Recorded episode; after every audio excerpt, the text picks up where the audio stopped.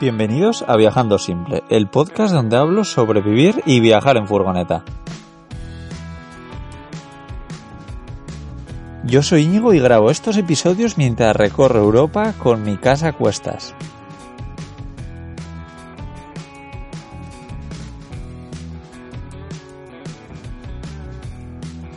Hoy os quiero hablar de el frío en la furgoneta. Ahora mismo estoy al norte de Noruega y empieza a hacer bastante frío.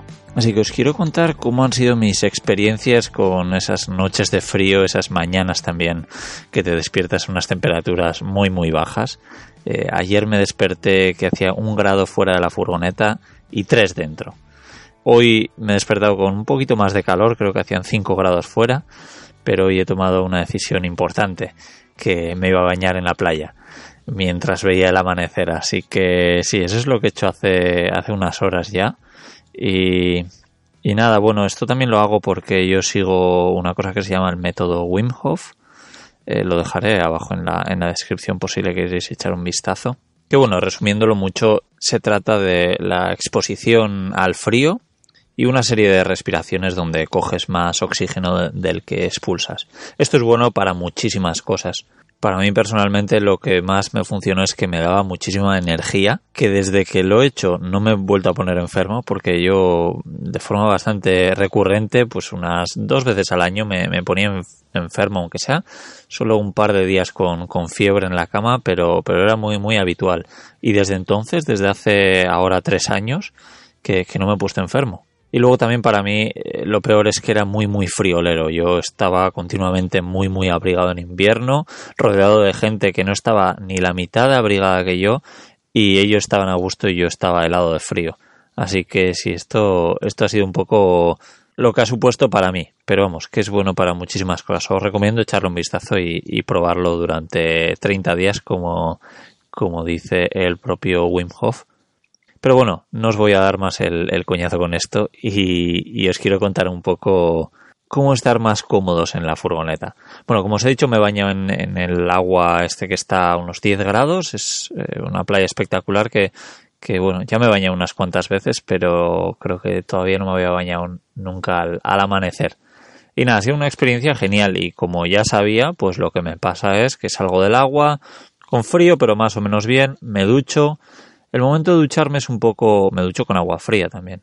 Entonces, lo peor de, la ducha de agua fría, yo creo que es el, la cabeza, sobre todo, ¿no? Que acabas un poco como. No, que acabas, no, que tienes mientras te estás eh, limpiando la cabeza un poco de dolor de cabeza, pero enseguida se, se, pasa. Y lo que pasa siempre es que cuando sales, pues tienes mucho frío. Eh, cuando terminas de, de esa ducha, tienes mucho frío, lo bueno es que es un periodo bastante corto, pueden ser 5 o 10 minutos. Luego, si estás en un sitio con calor, como, como, ha sido mi caso, porque me he metido dentro de la furgoneta y he puesto la, calefacción, me he puesto a hacer un poco de té también, que eso también, pues todo, todo ayuda, ¿no? Ese calor de, del fuego. Así que nada, enseguida me, me he empezado a sentir bien. Pero bueno, eh, quiero daros un poquito los, los trucos de, de, todo lo que he aprendido, porque como os digo, ahora tengo una calefacción estacionaria, como hablé, un, hablé en, en otro capítulo. Y bueno, por suerte ahora me funciona, porque ya sabéis que me ha estado dando muchísima guerra. Y bueno, como os decía, no, no he tenido calefacción estacionaria hasta esta furgoneta, hasta estos últimos 10 eh, meses más o menos porque también empecé a viajar en esta furgoneta con otro tipo de calefacción portátil y tal. Bueno, la cuestión es que a la noche, por ejemplo, no utilizo ni la calefacción estacionaria ni, ni nada, ¿no? Entonces esto hace que la temperatura a la noche vaya bajando poco a poco hasta que prácticamente se iguale con la temperatura que hace fuera. Entonces lo que pasa es que muchísimas veces pues me despierto a 5 grados o menos. Entonces eh, yo la verdad es que no paso frío durante la noche porque lo que hago es eh, tener un, sobre todo, mi truco es tener un buen nórdico, ¿no? Yo tengo dos nórdicos en realidad, uno de verano y uno de invierno bastante bueno. Entonces lo que hago es, en verano por supuesto uso el de, el de verano, cuando empieza a hacer más frío empiezo a utilizar el de invierno y en momentos como ahora, cuando las temperaturas ya son muy bajas, eh, prácticamente desde que llegué a Noruega, pues lo que hago es utilizar los dos. los junto y los pongo en la, en la misma funda de nórdico. Pero bueno, también puedes usar un, un buen saco o cualquier cosa así. Al final yo creo que ahí está la clave. Luego, por supuesto, pues en días que bajan de 5 grados, lo ideal es abrigarse bien. Por ejemplo, debajo del pijama, debajo del pantalón de pijama, yo me pongo una especie de, de maillot y, bueno, pues eso la verdad es que se, se, agradece mucho. Y por encima lo que hago es usar normalmente una camiseta gorda de estas interiores, un poco de, de abuelo, y, y, encima un jersey fino. Con eso normalmente suele ser más que suficiente, aunque, aunque haga un grado afuera. Ya, ya os digo que los nórdicos hacen, hacen una función bastante importante. Luego os quiero hablar también del, del aislamiento de la furgoneta, ¿no? Porque yo pensaba que esto era bueno, algo, algo buenísimo y muy, muy efectivo. Y probablemente lo será en algunos casos, pero os quiero hablar un poco de, de, mis experiencias. Bueno, esta ha sido la primera furgoneta que he tenido realmente aislada. La he aislado yo. en, en algunos sitios como el suelo y el techo solo hay una capa porque no quería que la altura en el interior fuese más baja porque estaba un poco al límite para poder entrar de pie, ¿no? En cambio, en, los laterales sí que hay varias capas. Tengo en algunos casos dos o tres capas con lana de roca, con una, una espuma aislante. Bueno, el caso que me he dado cuenta que al tener tantas ventanas mi furgoneta, pues hace que, que por ahí entre y salga muchísimo calor, ¿no? Entonces al principio sí que usaba unos aislantes en las ventanas, pero me di cuenta de que era muy engorroso de ponerlas, eran estos aislantes de ventosas y a día de hoy la verdad es que no, no los uso porque sobre todo para el frío me da la sensación de que no eran muy, muy eficaces. Por supuesto hay aislantes y aislantes, como os digo, yo he usado estos de ventosa que queda mucho aire entre la ventana y, y el aislante, pero hay otros que se hacen a medida para cada ventana y quedan perfectamente pegados al, al entorno de la, de la ventana y esto estoy seguro que, que funcionan muchísimo mejor. Pero vamos, el caso es que las ventanas es por donde se pierde mucho, mucho, mucho calor, ¿no? Dentro de la furgoneta. Luego también hay que decir que hay ventanas y ventanas. Mis ventanas son de cristal, eh, son normales, pero el caso es que hay ventanas que son de autocaravana que yo envidio mucho a la gente que, que las tiene, porque bueno, son ventanas, para empezar, son ventanas dobles. Y además son como, como de plástico. Entonces, todo esto consigues que, que el aislamiento sea muchísimo mejor. Pero vamos, lo que me he dado cuenta que una furgoneta bien aislada sin ventanas es lo ideal. Pero claro, tener una furgoneta sin ventanas, pues a mucha gente como a mí no nos gusta porque no vemos lo que tenemos alrededor. Ahora mismo, por ejemplo, pues estoy viendo montañas y estoy viendo eh, una playa de arena blanca, de aguas turquesas, y todo esto es gracias a que tengo ventanas, porque no estaría grabando este podcast fuera, para empezar, y luego que hace, hace frío.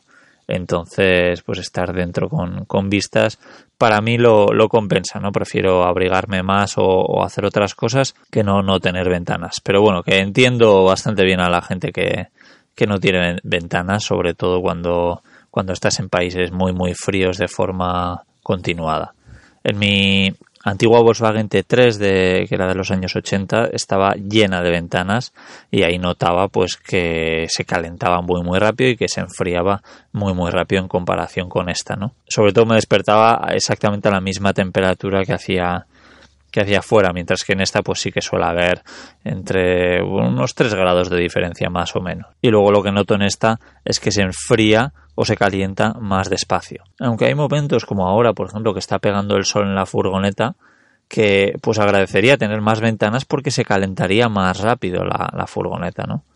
Bueno, y ahora os quiero dar algunas, algunas soluciones para, para el frío, ¿no? Eh, bueno, algunos métodos que a mí me han funcionado, por lo menos. Recuerdo una vez con, con esa antigua Volkswagen T3 que, que, me desperté en Huelva a un grado dentro de la furgoneta. Entonces, ¿qué hice? Bueno, pues me desperté, me levanté y me, y me fui a correr. Así conseguí entrar en calor rápidamente. Y luego lo que, lo que hice es entrar y, y prepararme el desayuno. Al final, al calentar cosas, pues, pues sobre todo en furgonetas pequeñas como era esa, conseguía calentar la furgoneta muy muy rápido. Este capítulo está patrocinado por Cómo vivir y viajar en furgoneta, la guía con la que conseguirás saber todos los trucos que Íñigo ha aprendido viajando en sus seis furgonetas camper diferentes. Comprar Cómo vivir y viajar en furgoneta es la manera de apoyar el podcast de Viajando Simple. Vivir donde tú quieras es mucho más fácil de lo que imaginas. Tenéis el enlace al libro en la descripción del programa. Volvemos al capítulo. Y luego algo que utilizaba en Australia, me acuerdo, que fue un gran descubrimiento, otro truco de, abuelo, eh, son las bolsas de agua caliente. La verdad es que son para pasar la noche son muy muy efectivas, sobre todo cuando no tienes eh, cogido el punto a, tener pues esa buena capa de, de, nórdicos como yo tengo ahora. En, en Australia me acuerdo que no sé ni si teníamos nórdico, yo creo que teníamos unas sábanas con mantas, con un montón de mantas, pero aún y todo en las noches frías de invierno, aunque, en Australia no hace mucho frío, hacía frío, entonces las, las bolsas de agua caliente eran muy de agradecer. Y luego, una solución muy buena que mucha gente yo creo que, que no es consciente de ella, es simplemente que si tienes que conducir, hacerlo a la mañana, nada más despertarte. Imagínate que te despiertas dentro de la furgoneta a 5 grados y, ese día pues tenías planeado ir a cualquier otro sitio o incluso ir a un supermercado. Pues lo que haces, arrancas la furgoneta, pones la calefacción al máximo, incluso yo lo que suelo hacer es como enseguida empieza a hacer mucho calor, estoy conduciendo en bañador y camiseta de manga corta, aunque haga esos 5 grados eh, dentro de la furgoneta, porque sé que enseguida va a hacer muchísimo calor. Entonces, conduciendo durante 5 o 10 minutos eh, con la calefacción ya sacando mucho calor, consigues calentar la furgoneta muchísimo, ¿no? Y eso a mí personalmente me parece una, un truco que, que, me funciona muy muy bien. Y además lo que hago es cuando llego a, una, a la zona donde quería llegar, pues no apago el motor directamente. Bueno, primero no sé si sabéis, pero no, es bueno apagar el, motor de un coche inmediatamente. Lo ideal sería esperar unos pocos segundos. Yo lo que hago es esperar más y dejo que se caliente bastante la furgoneta. Nada, en 3, 4, 5 minutos como, como mucho, con la calefacción al máximo, también facilitando al aire que vaya hacia la, hacia la furgoneta, ¿no? Bueno, esto por supuesto lo consigo porque yo no tengo separada la parte de la cabina de, del otro, ¿no? Pero sí, lo que hago es poner el, aire que sale hacia adelante, no el aire que sale hacia abajo ni, por arriba, sino el que sale hacia adelante, lo pongo al máximo y así llega muchísimo calor a, a la zona pues eh, habitable de la furgoneta, ¿no? La verdad es que es una, es una pasada. Muchas veces la temperatura llega rápidamente a los 28 grados. Eso sí, en cuanto apago el motor, pues baja bastante rápido, ¿no? Pero de estar a 5 grados a estar pues a 20, pues es una maravilla, la verdad. Y bueno, además que no es solo bueno, no es solo el hecho de calentar la furgoneta, sino que la secas mucho, ¿no? Cuando estás en países húmedos, como es mi caso ahora en, Noruega o recuerdo en Gales también, pues al final un problema muy común es que tienes mucha condensación y muchísima humedad dentro de la furgoneta. Entonces, el simple hecho de estar conduciendo un rato con, con la calefacción encendida hace que seques mucho esa, esas zonas húmedas, bueno, toda, toda la furgoneta porque tener moho en algunas partes de la furgoneta para la gente que, vivimos en una es bastante común. En las zonas donde pueda haber una pérdida de agua o por ejemplo debajo del colchón de una cama fija es bastante común. Bueno, creo que ya hablaré sobre el tema de, la humedad en la furgoneta porque eh, sí, desgraciadamente he aprendido bastante y he visto otros casos que me han hecho darme cuenta de algunas soluciones para no tener tanta humedad en la furgoneta. Luego otra cosa que me funciona también bastante bien para no pasar frío, eh, yo me daba cuenta que a última hora del día, cuando se iba el sol, pues es cuando, cuando empezaba a pasar frío, ¿no? ¿no? Lo normal, vamos. Entonces lo que empecé a hacer, si no recuerdo mal, en Reino Unido, es acostarme en la cama nada más que se fuese el sol cenar pronto y después de cenar pues meterme meterme en la cama con, con esos con mis buenos nórdicos. Y por, supuesto igual eran las 7 de la tarde no me iba a dormir a las 7 de la tarde pero pues podía estar leyendo podía estar yo que sé viendo una película una serie o lo que fuese en el ordenador podía estar hablando por teléfono con algún amigo alguna un familiar o, o incluso escribiendo cosas para el blog o sí haciendo algo de algo de trabajo. Y bueno a mucha gente seguramente esto le parezca un poco triste, porque, porque me lo han dicho, la verdad. Pero, ¿sabes? Que es que a mí es un momento que, que me encanta. Es un momento cuando sabes que hace frío fuera y estás con las mantas debajo y estás súper a gusto. A mí, a mí me encanta. Pondré alguna foto en, en mi blog de, de estos momentos porque creo que no he sacado, pero cuando estoy con, con la luz dentro y, y, eso a mí particularmente es un momento que, que, me encanta, que valoro un montón. Bueno, sobre calefacciones no voy a hablar porque ya, ya he hablado sobre ello. Pero lo que sí quiero dar también es un pequeño truco que me, que me he dado cuenta. Bueno, como os habréis dado cuenta, yo soy un, un poco friki de las temperaturas, ¿no? Eh, yo tengo tres termómetros. Tengo un termómetro dentro de la furgoneta que tiene otro sensor fuera, Que lo tengo, si no recuerdo mal, porque lo, lo puse hace mucho tiempo, está dentro de la rueda de repuesto, atada con, con unas bridas y demás y envuelto en, en algo para que no, no se moje. Entonces así sé la temperatura interior y la, la, exterior, ¿no?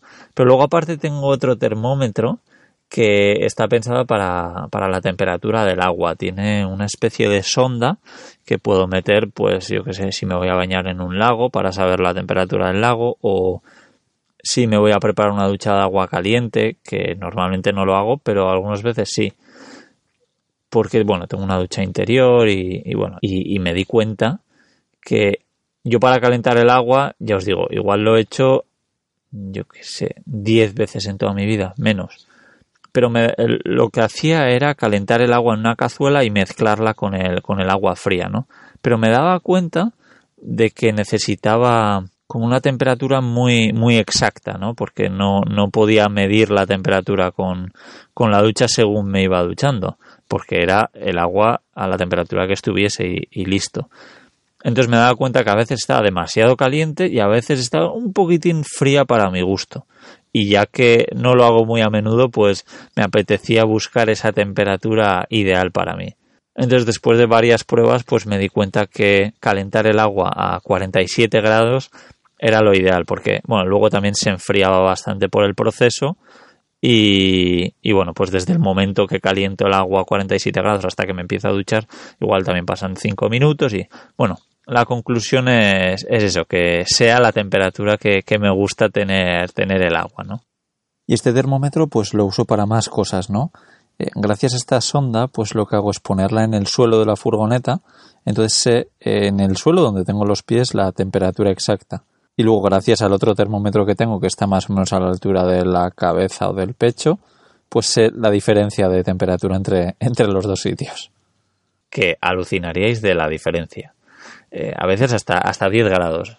Porque claro, muchas veces te das cuenta de que tienes los pies helados, pero no eres tampoco muy consciente de que, claro, donde tienes la cabeza hace una temperatura, pero en los pies hace 10 grados menos. Entonces, pues me di cuenta que había una forma para igualar esto, que es simplemente usar un, un, ventilador.